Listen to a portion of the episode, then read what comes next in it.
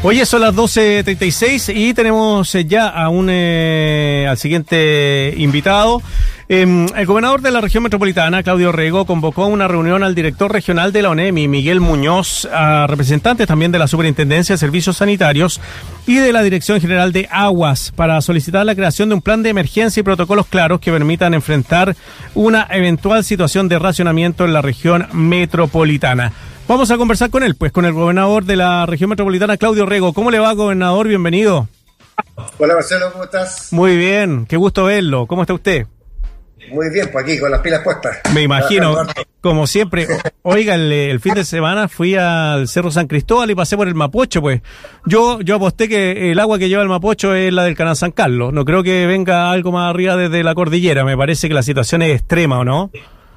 Bueno, efectivamente, mira, yo creo que la, gente no ha tomado en conciencia, Marcelo, lo que significan 13 años consecutivos de sequía. Mm. El año pasado, de acuerdo a las cifras de la DGA, eh, fue el año más seco, o sea, el cuarto año más seco de la historia de nuestra región, lo que ya venía sumado a otros 12 años previos de muy poca eh, lluvia y también en consecuencia nieve y hielo. Entonces, lo que tú dices es absolutamente cierto. Si tú vas agua arriba del canal San Carlos, te das cuenta que el caudal del Mapocho es mínimo y el caudal también del Maipo es bajo. Entonces, eh, para una región cuya fuente de agua principal, no única, pero principal, es los dos ríos que te acabo de mencionar, eh, es impresionante que no tengamos un plan de emergencia hídrica. Mm. Es decir, ¿qué pasa si el agua de Santiago sigue disminuyendo, especialmente para el sector oriente? Nadie puede descartar la posibilidad de racionamiento y esa hipótesis es la que le planteamos a la OREMI y a la Superintendencia de Servicios Sanitarios para que tengamos por lo menos protocolo en caso de ser necesario decretar el racionamiento. Claro, estaba viendo que em, se acordó acuerdos para variar con canalistas para poder eh, mantener eh, o por lo menos ingresar un poco más de agua a, la laguna eh, que está ahí en el, en el Maipo arriba para, bueno, también resguardar la, la, cantidad de agua potable para la región metropolitana. ¿Eso ha sido bien recibido por los canalistas? ¿Han aportado a eso, gobernador? Mira, no, sé si ha sido bien recibido o no, pero claramente han llegado a un acuerdo comercial eh, entre Agua Andina y los canalistas para poder ocupar agua arriba y agua abajo, lo que ya tenemos. Y por cierto, eh, ha sido bueno porque eh, si por alguna razón no hemos tenido todavía racionamiento es porque se han hecho otras gestiones. Ahora, yo te quiero decir, Marcelo, que creo que tenemos que distinguir dos cosas. Una que es el plan de emergencia para este año, el 2022, en caso de que no llueva y tengamos aún menos agua, sobre todo en el sector Mapocho, eh, que abastece directamente a las comunas de Barnechea, Vitacura y Las Condes. Eh, el Maipo todavía tiene altas reservas para, para, para, para, el resto de la ciudad, pero esas comunas son las más eh, complicadas. y, además, oye, paradójicamente son las comunas que tienen casi el doble de consumo o sea, eh, en esas comunas eh, cada persona consume cada, casi 230 litros por persona. El promedio de la ciudad es 160 y el deseado es 130. O sea, además, claramente en Santiago, y es cosa que tú le preguntas a tu familiar y la gente que nos está escuchando haga un examen de conciencia, pues. nadie tiene noción de escasez de agua. O sea, la gente se lava los dientes con el agua de prendida, tiene, oye, duchas de una hora, las empresas tampoco fiscalizan mucho, en la agricultura no hemos adoptado tecnologías de riego eficiente o por goteo. Entonces yo te diría que eh, lo que viene aparte del plan de emergencia 2022 es un plan de emergencia para toda la región para los próximos 15 años, porque eh, ¿sabes lo complicado? Que la sequía es un síntoma, no es la enfermedad. Eh, la enfermedad se llama cambio climático y vamos caminando hacia la desertificación de Santiago. Entonces, aquí hay que cambiar la cultura de las empresas, la cultura de la agricultura, la cultura del Estado, eh, a través de los municipios que riega a las 12 del día, oye, sin ningún tipo de cuidado por el recurso hídrico, y por supuesto también la cultura de los ciudadanos. Claro. Eh, la otra vez conversamos con un experto que fue el que hizo el estudio de la laguna Culeo, que está completamente seca y que nos daba cuenta de que se han asignado más de un millón de metros cúbicos que están bajo la laguna para seguir explotándolo. O sea, son, eh, son situaciones que ni siquiera nos estamos dando cuenta como autoridad muchas veces del de eh, grave problema que estamos sufriendo, sobre todo acá en la región metropolitana y para qué decir en la zona sur también, que uno creía que por la lluvia eh, todo esto se mantenía y todo esto eh, íbamos a tener agua para siempre, pero por el tema del cambio climático, en la transformación también de las plantaciones forestales, ha ido también disminuyendo la cantidad de agua. ¿Es solo esa medida, eh, gobernador, eh, este proyecto a, a, 15 años? ¿Qué pasa con esta central que se construyó en el Maipo arriba? ¿Ha tenido alguna incidencia en la cantidad de agua que está recibiendo la capital? No, no todavía, porque ya. objetivamente no, no, empieza la operación. Va a partir ahora supuestamente en marzo. Nosotros creemos que representa un riesgo para el ecosistema sin duda alguna. Y estoy convencido además a esta altura, Marcelo, que es un proyecto inviable, ¿eh? porque no solamente se hizo bajo el supuesto de ciertos precios de energía, sino que también de cierta cantidad de agua del caudal claro. del río. Eh, si el río no trae agua, no sé cómo va a funcionar Alto Maipo, por eso que se firmó este, este contrato entre Agua Andina y, y, Alto Maipo para poder funcionar, que nosotros hemos cuestionado jurídicamente en los tribunales. Eh, así que esa es parte del tema. Ahora, tú decías, ¿qué otros temas? Mira, yo creo que hay varios temas que tenemos que ver. Primero, mejorar la capacidad de fiscalización del Estado. ¿eh? Hoy día hay muchas entidades privadas que lamentablemente eh, están violando la ley, eh, tienen un, un, un, conjunto de derechos asignados y por la vía de pozos ilegales, de desviar el agua de los canales, está violando eh, lo que son los derechos de otras personas. Y ahí se requiere una mayor capacidad de fiscalización del Estado. Mira, la, la, Dirección General de Aguas del Ministerio de Obras Públicas de la región metropolitana solamente tiene tres inspectores para 52 ¿Tres? comunas. Tres. Y ahí claramente tenemos un Estado debilitado. Segundo, yo creo que tenemos que generar incentivos. Yo creo que efectivamente a la gente que sobreconsume el agua hay que cobrarle más. Y a la gente que consume poca hay que cobrarle menos.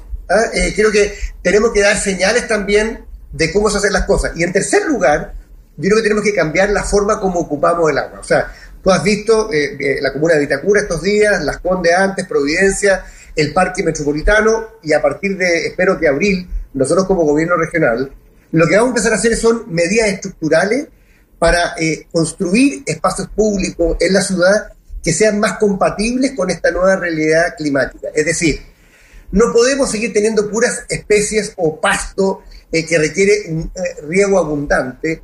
Tenemos que ser capaces de este, empezar a incorporar especies, eh, por supuesto vegetales, pero que sean más compatibles con la escasez hídrica. Entonces, eh, lo que estamos viendo hoy día del reemplazo de estas superficies de pasto en los bandejones, por ejemplo, mm. con especies que son más eh, resistentes a la falta del agua.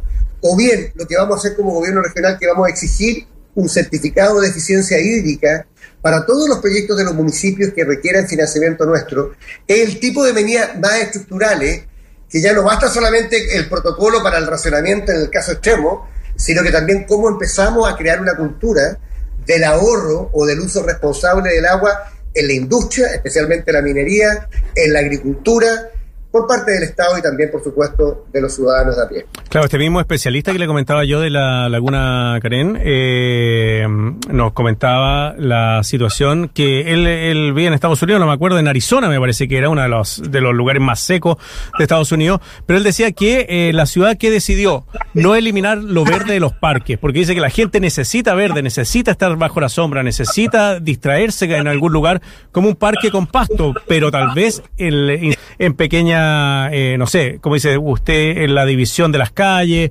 cambiarlo también en las veredas, eh, tratar de incentivar que la gente no ponga pasto en su casa, sino que eh, ponga también otro tipo de, vegetales, de especies vegetales. ¿Está también de acuerdo con eso?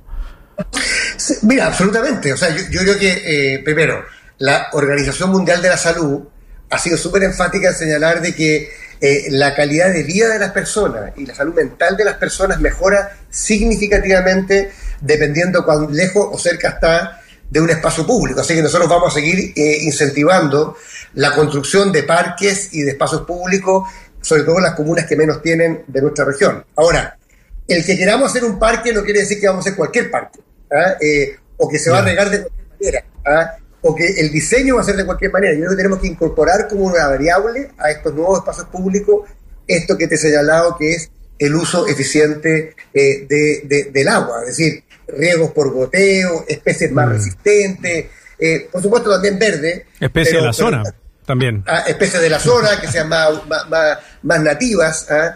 Eh, y yo te diría que además eh, tenemos que ser capaces de hacer algo importante que es qué pasa con las aguas, por ejemplo, grises. ¿ah? Sí. Tú sabes que hoy día en Santiago se ha hecho una tremenda inversión de parte de las concesionarias, especialmente Agua Andina, para tratar lo que se han denominado las aguas servidas. Para que lo entiendan los auditores, el excusado ¿ah? O, el lavaplato. Tú, tú, lavas un plato, tiras la cadena, esa agua hoy día se está siendo tratada. Y la pregunta es, ¿estamos reutilizando esas aguas grises?